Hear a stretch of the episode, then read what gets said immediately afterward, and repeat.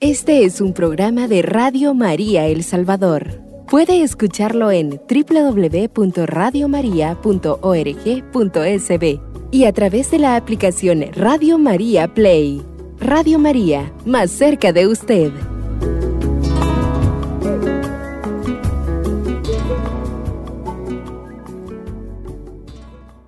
En este día que la Iglesia dedica a la Jornada Mundial de los Abuelos, queremos compartir un tema que si lo enfilamos desde el valioso aporte de los abuelos, nosotros nos vamos a dar cuenta que tiene mucho sentido y mucha trascendencia para el futuro de la iglesia y por supuesto de nuestra sociedad.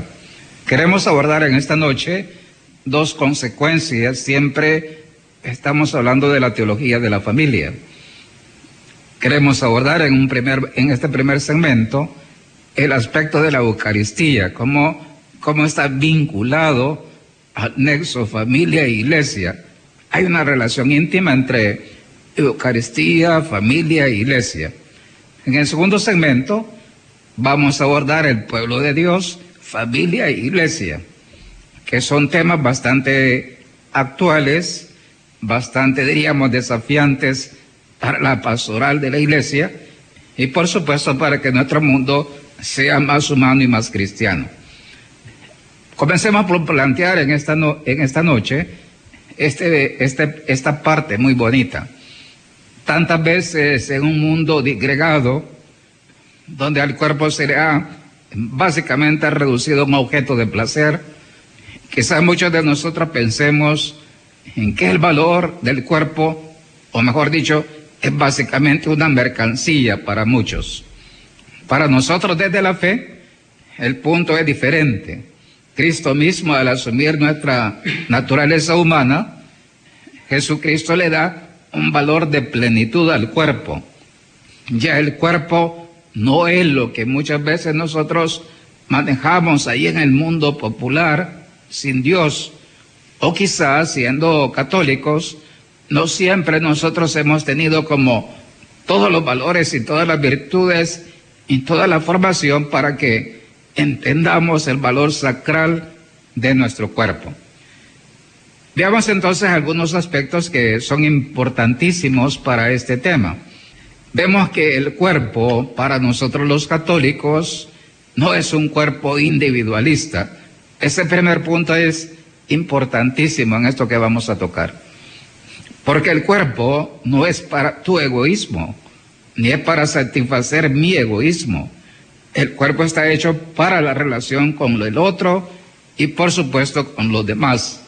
Cuando el cuerpo tiene ese sentido, nuestra vida cambia radicalmente. No nos vamos a encerrar en una computadora, no nos vamos a encerrar en nuestro cuarto, no nos vamos a encerrar en un estilo de vida solitario al margen de la comunión. Es todo lo contrario. Decir que el cuerpo es relacional es decir que el cuerpo está hecho para la comunión. Partamos entonces de esos presupuestos básicos de la antropología, de la corporeidad. Decimos entonces, el cuerpo es esponsal. Este término, cuando el Papa Juan Pablo II lo guardó, quizás algunos por nuestra falta de cultura teológica, algunos dirán, pero no todos nos vamos a casar. No todos, no todos estamos hechos para el matrimonio. Efectivamente, no todos estamos hechos para el matrimonio, pero sí todos estamos hechos para la comunión. Nuestro cuerpo está hecho para entrar en comunión con todos, sea sacerdote, sea religioso o sea un casado. Para el casado, la esponsalidad es exclusiva y total entre cónyuges. Y ese fundamento es tan importante que dice el Génesis, los dos serán, una sola carne. Pero ¿dónde son una sola carne? Hemos visto en, en otros momentos precedentes. Son una sola carne gracias a la fuerza unitiva del mismo Dios. De Dios uno y trino, la fuerza para que el hombre y la mujer sean uno viene de Dios. Lo mismo pasa en el cuerpo a nivel familiar. Para que nuestro cuerpo sea uno con los demás, nosotros sin Dios no lo logramos. Necesitamos la fuerza divina que nos lleva a no a separarnos, sino a unirnos. Ese es un primer elemento muy bonito a nivel eucarístico. Cuando uno entiende el cuerpo así, entiende lo que dice San Pablo en sus cartas. Dice, ¿dónde somos uno nosotros, los católicos? Siendo diversos, somos uno en la comunión. Comemos un solo cuerpo, bebemos un, mismo cáliz, somos una unidad. Qué trascendente resulta esta afirmación. No somos eh, uno fuera del cuerpo eucarístico. Y fíjese esto, esto que San Pablo en su momento afirma en, sus, en su epistolario. Dice, ya no hay judío ni gentil, hombre o mujer, eh, esclavo o libre. Dice, somos uno en Cristo, en su cuerpo eucarístico. Entonces lo que los esposos viven a nivel conyugal, que son una sola, una sola carne, eh, gracias a Cristo, al comer a Jesús, los dos se hacen un solo espíritu, que es el espíritu de Dios. Y ese espíritu es la fuerza, el principio de la comunión, el vínculo de la comunión y la fuente de vida. Después vemos nosotros que el cuerpo entre cónyuges es generativo.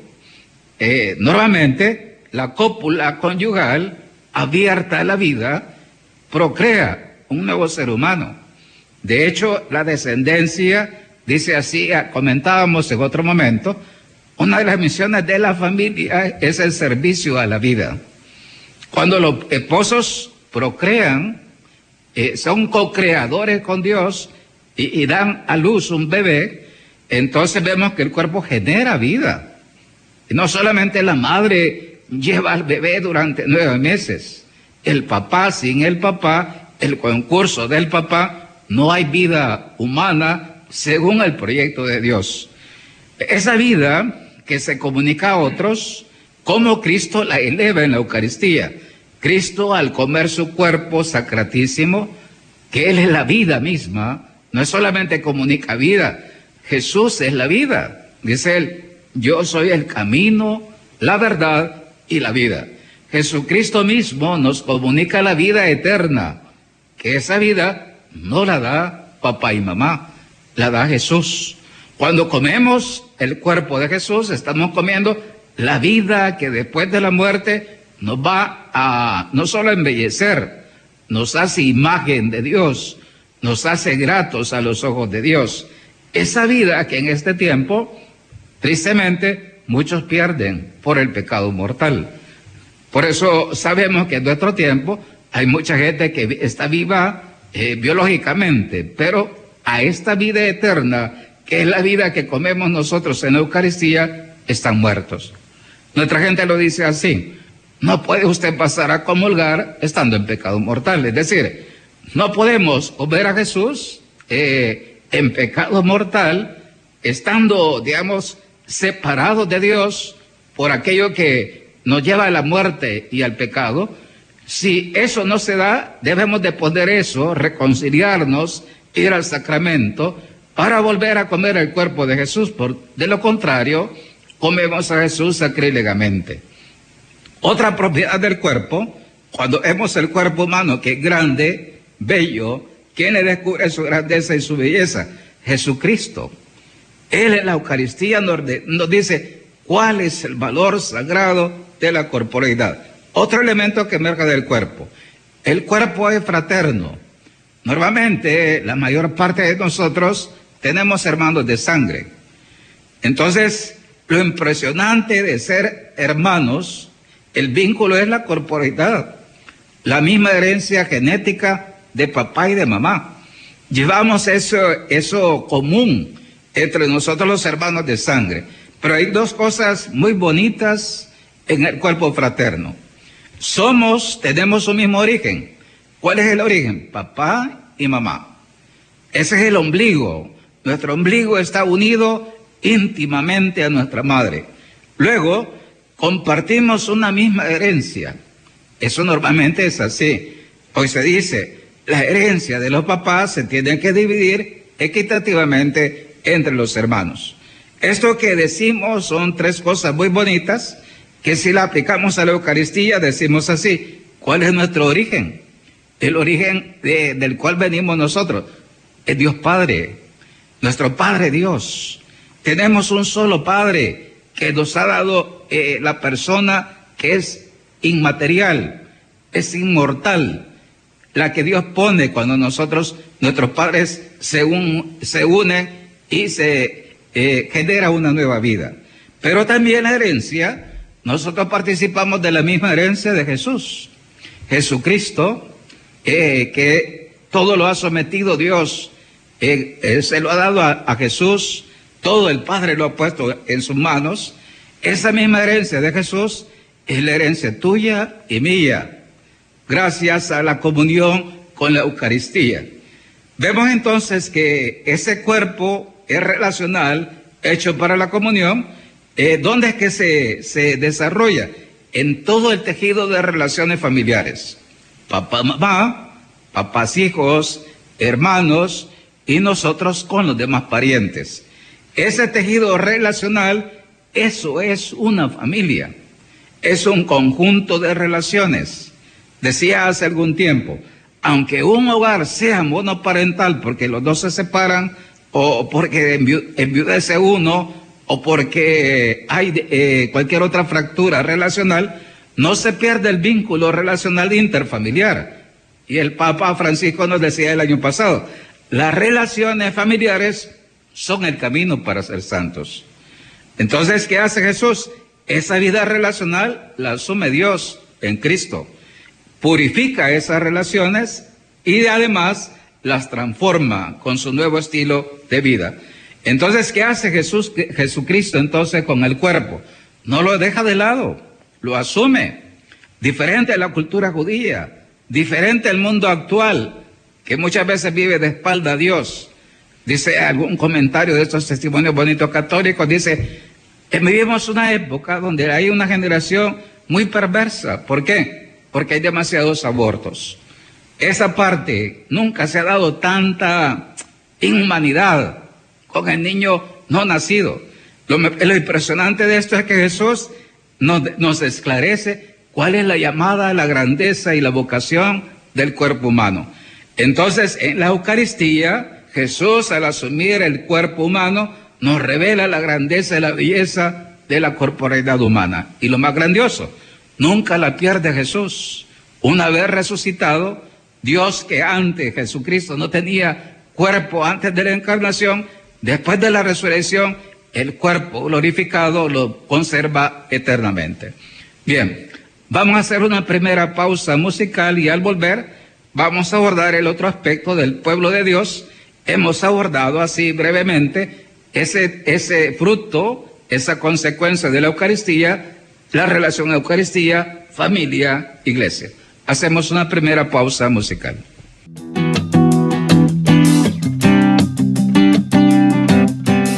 Radio María El Salvador, el podcast, cada vez más cerca de ti.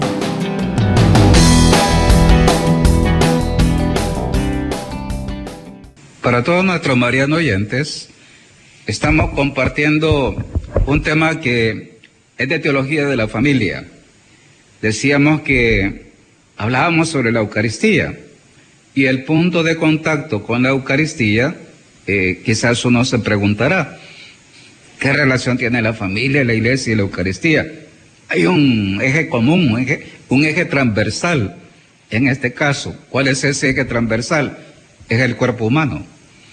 Y Jesucristo al asumir nuestro cuerpo humano, que nos revela la sacralidad del cuerpo humano. Hasta ese momento, el mundo desconocía la grandeza del cuerpo humano.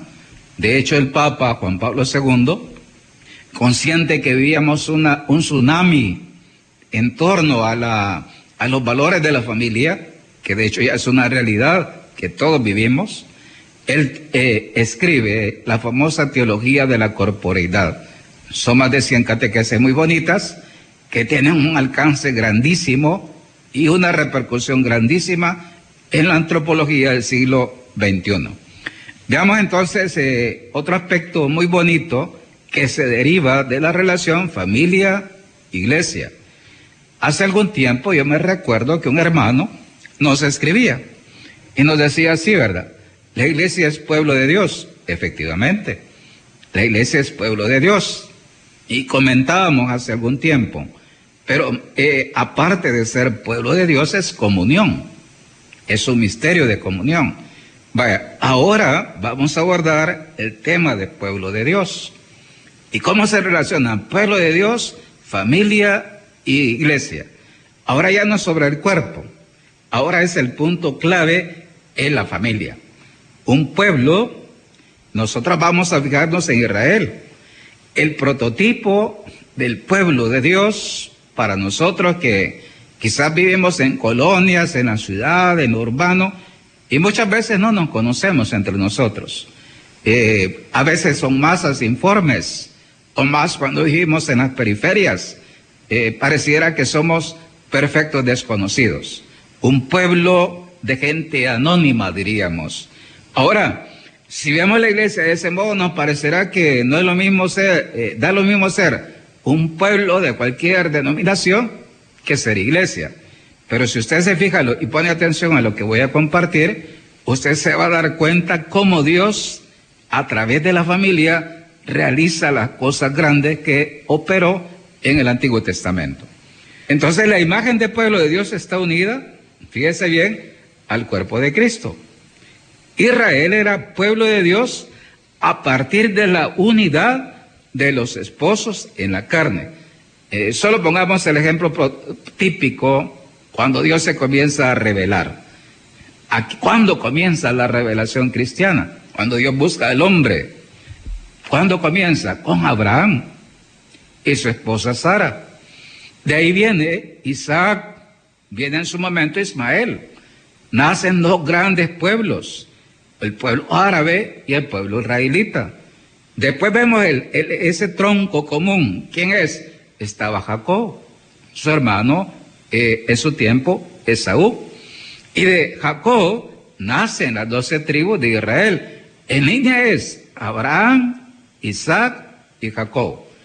Ellos tres, partiendo de unos, de unos mismos padres, que son Abraham y Sara, nosotros vemos que ellos ya en sí mismos, ellos son el fundamento de un gran pueblo.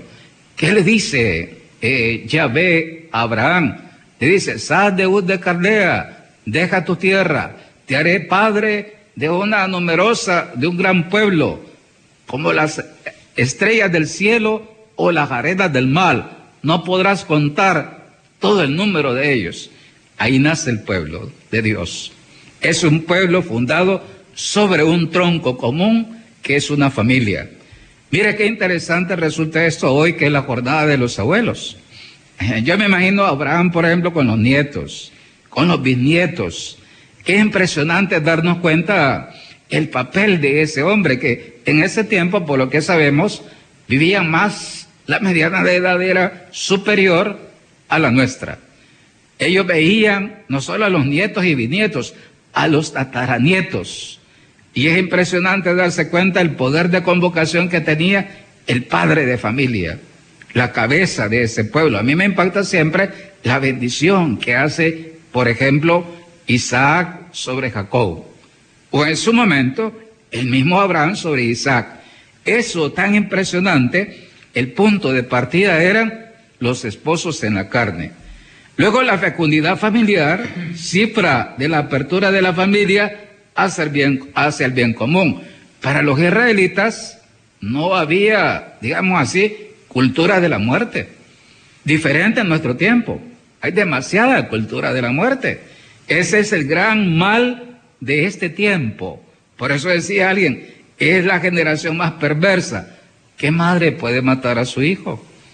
¿Qué madre va a ser tan ingrata de, permitir lo que hacen eh, eh, ese grave homicidio para un bebé?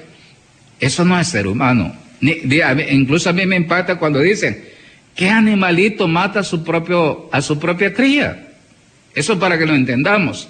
Entonces, lo impresionante de hoy que vemos nosotros es que el pueblo de Israel en su tiempo es un pueblo que se abre a la vida Y ahí está lo impresionante del servicio que ellos hacen al bien común. Y ahí, diríamos, en esa vertiente de ellos, nace el empuje misionero y la vocación social de Israel. Fíjese esto que estoy afirmando. Pero es una familia que se expande, se irradia, que le importa el bien de todos, no solo el bien de una tribu, es el bien de todo ese pueblo de Dios. Pensemos, por ejemplo, en el Éxodo, cuando Moisés lleva de la esclavitud de Egipto a la libertad de la tierra prometida al pueblo de Israel. Vaya, cuando uno mira ese misterio, uno se da cuenta que la familia se abre en el Nuevo Testamento a partir de esa tradición judía, en la Iglesia Católica que agarra, recoge esa riqueza de la familia como pueblo de Dios, entonces el Nuevo Testamento ¿qué hace? No lo limita al territorio judío. La Iglesia Católica lo abre al mundo gentil. De hecho, nuestro Mesías, que es el esposo de la iglesia, él es la cabeza de, un de una nueva humanidad, de un nuevo pueblo de Dios, es Cristo y la iglesia. Mire qué impresionante resulta, ya no es Abraham, ahora es Cristo y la iglesia. Entonces, este nuevo pueblo se abre a todos los hombres, pero la vertiente y la continuidad con Israel sigue viva. Vemos entonces aquí la clave del carácter misionero universal de la iglesia, abierta a todos los hombres. El Papa Francisco nos dice recientemente, debe ser una iglesia incluyente. Y es impresionante darnos cuenta de lo que el Papa ha hecho. El Papa se abre a los judíos, a los árabes, a los ortodoxos. No hay pueblo que quede excluido en esta apertura de la iglesia porque esa es la naturaleza más bella de este pueblo de Dios que se abre a todos los hombres. Vemos por otra parte que en este círculo familiar se ahonda, eh, si entramos ahí, ahondamos, encontramos lo más propiamente humano que había en el corazón de cada hombre. Eso es impresionante. Hechos para la unidad, para la comunión, hechos para el bien común, hechos para ser un pueblo realmente que se abre a todos los demás y que es capaz de unirlos por la comunión. Desde la familia el pueblo de Dios se hace entonces presente a todos los pueblos, preocupado por edificar el bien común. Cuando uno entiende este misterio, se da, nos damos cuenta nosotros que estamos ante una de las cosas más grandes y bellas. ¿Cuál es el punto clave? La familia. Ahora, si usted agarra el pueblo nuestro, donde ni siquiera hay parientes cercanos, uno dirá, bueno, entonces, ¿qué soy yo en este pueblo? Alguien anónimo, informe. Ahora, si usted lo ve desde la vertiente de familia y desde las familias, voy a decirlo así, desde cada iglesia doméstica, aprendemos a vincularnos en la vida parroquial y ser eso que Israel fue en su tiempo, abierto a todos los pueblos, esa es la iglesia católica, así como dice la palabra, universal, abierta a todos un Dios que es un Dios para todos sin distinción. Bien, si usted se fija, al decir esto entonces vemos que hay una estrecha relación entre familia, iglesia y pueblo de Dios. ¿Qué es entonces la iglesia? El nuevo pueblo de Dios. El pueblo de la definitiva y eterna alianza de Dios con los hombres en Cristo y la iglesia. ¿Cuál es el nuevo matrimonio? es Cristo y la iglesia. ¿Cuál es el misterio que Dios había preparado durante siglos para que el hombre se salvara y llegara a la comunión con Él y a la apertura a todos los demás? Es precisamente el misterio salvífico de Jesucristo presente en su iglesia, vivo y actuante en su iglesia. Bien, vamos entonces a hacer una segunda pausa musical y al volver vamos a abrir el espacio para el diálogo. Aquí tenemos un hermano nuestro que eh, comparte con nosotros, él es catedrático también, es, viudo ya, ya eh, y lo más impresionante, hoy en la jornada de los abuelos queremos hablar de él de un modo nuevo porque también se puede hacer abuelo de un modo adoptivo. Es muy bonito en su momento compartirlo. Hacemos una segunda pausa musical.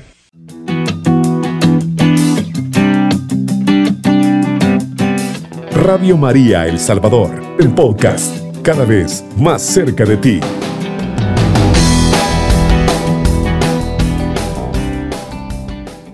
Para todos nuestros marianos oyentes, estamos compartiendo en este día que está dedicado a los abuelos, que es un tiempo muy bonito para dialogar sobre un papel que es clave para la cultura moderna.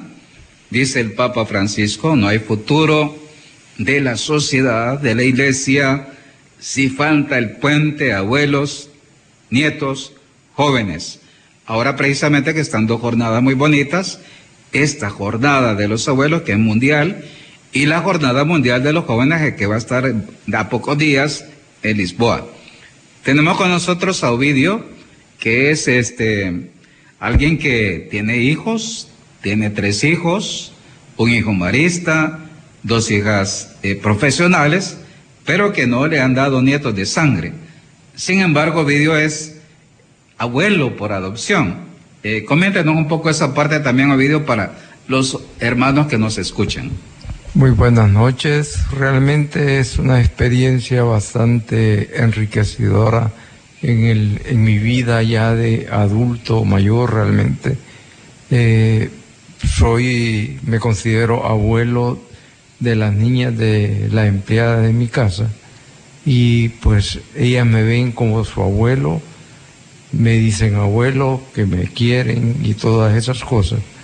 Y siento yo que lo que ya mis hijas pues no me pudieron dar y mi hijo tampoco, lo estoy viviendo y estoy experimentando y no necesariamente por lazos consanguíneos, sino que ese, como dice el padre, en la corporidad y en la relacionalidad del cuerpo con las otras personas, en la manera en que nos separamos del resto del mundo, del resto de hermanos, pues nos vamos individualizando y aislando cada vez más, que es quizás uno de los cánceres más dañinos para nuestra sociedad, para nuestras familias, el hecho de la individualización que están queriendo meternos a, todo el mundo.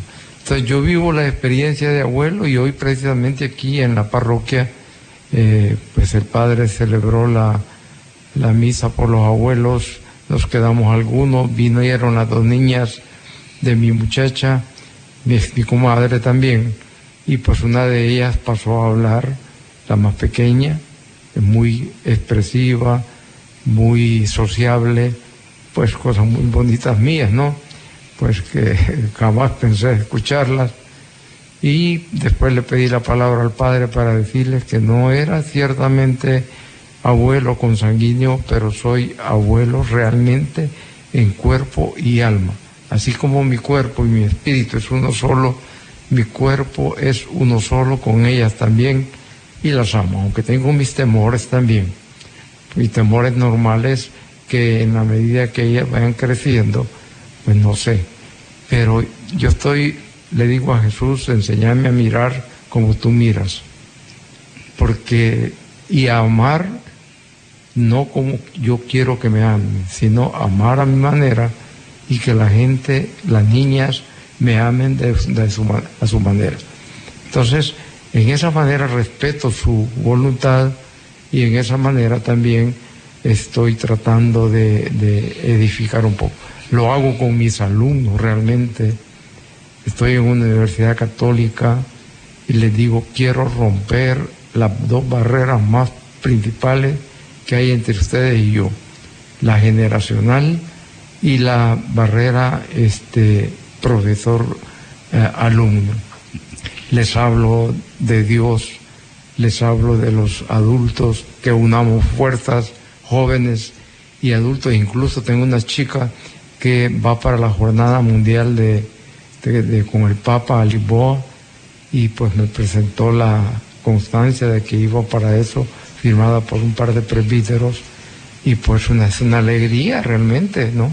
Y cómo le iba a decir yo que no, si va realmente a algo en que se une la familia. Yo solo quiero terminar diciéndole lo que el Papa decía de la Papa Juan Pablo II, San, San Juan Pablo II sobre la familia. Y decía que la familia es educadora en la fe, es formadora de personas y es promotora del desarrollo. Allí, en la familia, es donde se desarrollan los valores, Allí en la familia es donde se relaciona la, la, se hace la interrelacionalidad entre pueblo, familia e iglesia. De otra manera no es posible. Y eso lo entiendo ahora a mi edad. Antes, cuando joven, por supuesto, todos los jóvenes quizás pasamos por las mismas experiencias. Bueno, es parte de lo que les puedo comentar. Bien, qué impresionante lo que nos comenta Ovidio. Él no es abuelo de sangre, pero abuelo eh, espiritual. Esto es importante. ¿Cómo le pasa a un sacerdote? O su hijo, ¿verdad? Que es marista, Ovidio. Este, también nosotros debemos llegar a ser papás, abuelos, bisabuelos. ¿De quiénes? De todos aquellos hijos en la fe que estas manos dan a luz. La madre da luz a través de su vientre. El sacerdote da luz a través de estas manos consagradas que dan vida, dan a ese Dios vivo, lo hacen presente. Eso es impresionante. Voy a detenerme un poquito a eso, pero antes voy a saludar a los que nos sintonizan. Vía Facebook tenemos este, a Guadalupe Lima que dice, Dios bendiga su vocación Padre César. María Luisa Reynosa dice, buenas noches, gracias Padre por sus enseñanzas bendiciones. Y decir algo más eh, sobre esto que Ovidio nos ha compartido. Eh, qué impresionante es cuando uno entiende cuál es la misión de la familia. Aquí Ovidio nos planteaba tres aspectos de cuatro que hemos compartido en base a la familia de consorcio. Si nuestros abuelos comprendieran esos cuatro aspectos, decirle a los abuelos que nos sintonizan, este, lo que ustedes hacen tiene un efecto cascada en toda su familia. Nietos, bisnietos, los que están cerca. Voy a decir algunas notas muy bonitas que los abuelos me comprenderán. Yo decía, qué importante es ver a nuestros abuelos sobrios, que nos enseñen que la sobriedad es parte del camino de un hijo de Dios. Va, y yo lo decía así, quitemos ya tantos eh, parientes bolos pero ¿cuál es el efecto? ¿Y cuál es la clave? Ver que el abuelo nos enseña a ser sobrios como virtudes, en la virtud. Por ejemplo, cuando Ovidio dice, un rico humanismo, ¿qué es ese humanismo? Virtudes, virtudes y valores. Esas virtudes y valores, ¿quién nos lo va a enseñar? Obviamente, papá y mamá. Esto es impresionante. Él decía la otra parte, participación en la vida y misión de la iglesia, totalmente de acuerdo. Y, la participación en el desarrollo de la sociedad, que nuestros abuelos nos enseñen ese camino. Y el primero, que el punto de la misión, ¿cuál era? La comunión de personas, que nos enseñen que la fuerza de la unión es el amor divino. Y que para poder tener esa fuerza de unir a los demás, necesitamos de los sacramentos, para que este corazón se llene del amor divino, porque normalmente se vacía con el egoísmo, con el pecado. El amor de Dios se va como acabando en nuestro ser. De hecho, uno lo nota en tantas, eh, diríamos, acciones familiares. Cuando hay, cuando hay este, encerrarnos en nosotros, cuando solo nos buscamos a nosotros, cuando somos incapaces de preocuparnos por el otro, por sentir el dolor del hermano, por vivir la vida de oración, la vida litúrgica, ahí hay algo en nosotros que ha muerto. Y los papás, yo a veces se lo digo así, qué importante es que los papás y los abuelos no se queden solamente expectantes ante el drama de las generaciones que están vivos físicamente, pero ante Dios están muertos. Esto es un drama que yo pienso que a todos nosotros nos debe preocupar. El Papa Francisco cuando habla entonces de ese puente entre dos, entre generaciones, de los abuelos con los nietos, con los jóvenes, estamos nosotros realmente garantizando el futuro, el futuro de la sociedad y de la iglesia. Esto es así. Entonces él comentaba algún aspecto, por ejemplo, del amor, y decía este punto que es bonito, decía él, el amor hay que aprenderlo también porque esa es una de las escuelas bonitas que la iglesia nos tiene que enseñar el amor divino, que es el ágape, entre nosotros en cada vez, cada vez que comemos a Jesús en la Eucaristía. Cada vez que usted se confiesa, entra ese amor divino en nuestro ser. Entonces, ese amor es el que tiene que irse irradiando. ¿Y cómo se va a irradiar? Vamos a purificar nuestras costumbres, nuestro modo de querer y de amar. Yo le expresaba a Ovidio, le decía, amar tiene muchas formas de expresarse el amor, con la palabra, con las oraciones, con el sacrificio, con la eh, constante preocupación por el bien de los demás, para los papás. Dice, ellos son los que tienen que custodiar, como hace San José con la iglesia y la Sagrada Familia. Cuando un papá, un abuelo, vive eso y aprende a amar, y voy a decir esto porque lo decía con honestidad Ovidio, amar sin egoísmo, abuelos. Respeto por la sacralidad de los nietos y respeto por su propia sacralidad. Enséñenos, abuelos, el valor de la sacralidad del cuerpo humano. esa parte que Ovidio la tocaba, eso que supone morir a las pasiones y al hombre viejo que todos en ciertos momentos podemos experimentar. Cuando eso se vive y se aprende a amar, también el amor interrelacional se purifica y se santifica. Entonces, eso sin el acompañamiento de la iglesia, que es el cuerpo y la esposa de Cristo, no es fácil lograrlo. Uno necesita dirección espiritual, uno necesita la pastoral familiar, uno necesita comer a Jesús diariamente. Esa es una de las consecuencias bonitas de nuestra fe. Yo quizás cuando recuerdo a los abuelos decía, ¿quiénes nos enseñaron a, rezar primero? Los abuelos. Yo comentaba esto temprano de mi abuelo materno. ¿Quién fue el primero que a mí me propuso ser sacerdote? Mi abuelo materno, el abuelo Atanasio. Y si uno revisa la impronta de ellos en nuestra vida, es grande lo que queda. Ahora, el salto y el Papa ahora dice, vamos a orar por todos los abuelos. Y vamos a pedir para que ellos sean clave en un mundo nuevo, el mundo que Dios ha venido a construir, pero tiene que ser desde la fuerza divina del mismo Dios. Bien, entonces, no sé si tiene otro comentario, ya vamos cerrando vídeo. Bueno, no, realmente solo eh, tratar de hacer vida lo que le he dicho, eh, tratar de amar sin esperar nada a cambio, eh, hacer el amor agápico, como dice, y pues este, hacer el bien, hablar bien y pensar bien. ¿Qué es el amor? Va bien entendido, y eso hablamos con video. ¿Qué es amar? A veces nosotros creemos que es solo lo romántico. O a veces, no me entiendan mal, pero es así. A veces los salvadoreños somos un poquito así muy sentimentales. El amor es mucho más grande, mucho más noble y mucho más bello. Dice pensar, pensar, este, no solamente pensar, hablar bien del que amamos y por supuesto hacer el bien. Cuando eso un abuelo lo hace, nos ama. Cuando un papá lo hace, nos ama con el amor mismo de Dios. Cuando ese amor es tan bonito y tan purificado por Dios, vemos a Dios en los abuelos y en los papás. Bien, vamos a pedir a Video que nos haga una oración final y con eso nos vamos a ir despidiendo.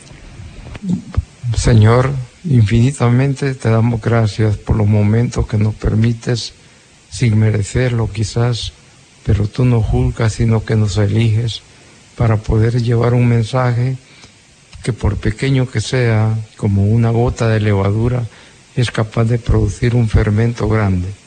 Yo siempre he dicho, yo soy ingeniero agrónomo, Jesús era el mejor ingeniero agrónomo de que ha habido en toda la historia de la humanidad. ¿De qué no hablaba de agricultura? Bendiciones para todos y que nuestra Madre Santísima, nuestra buena Madre, nos acompañe siempre también. Bien, y eso que decía Ovidio para entenderlo.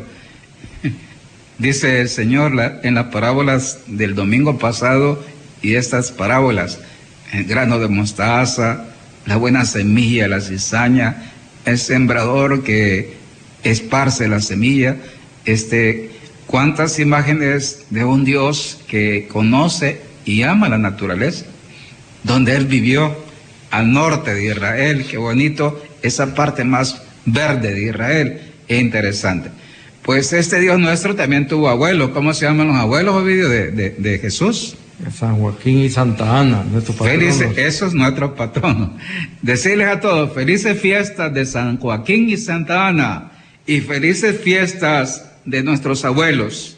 Queremos darle un fuerte aplauso a todos nuestros abuelos ahí donde nos escuchen. Gracias por ser los pilares de la fe Gracias por ser los que mejor aman y gracias porque con su conversión hacemos un mundo más humano y más cristiano. Ha estado con ustedes el padre César Orlando Sánchez Rivera, párroco de la UNICAES, Inmaculada Concepción de María, y asesor diocesano de pastoral familiar. Lo invito para que Dios mediante nos volvamos a encontrar en este espacio dentro de ocho días. Ya vamos a abrir el espacio más, ¿verdad?